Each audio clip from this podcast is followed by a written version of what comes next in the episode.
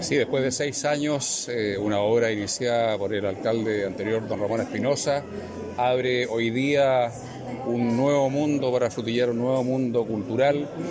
donde si bien mantenemos lo cultural, nos alejamos un poco de la música y entramos a lo que todos deberíamos hacer regularmente, a tener la opción de leer buenos libros en un muy buen ambiente. Quiero felicitar a todos los que de alguna forma eh, tuvieron parte en esta construcción, en este diseño, en todo el proyecto, agradecerles porque sin duda la comunidad de Frutillar va a tener un día a día dentro de la cultura en un ambiente muy, muy grato y, e invito a la comunidad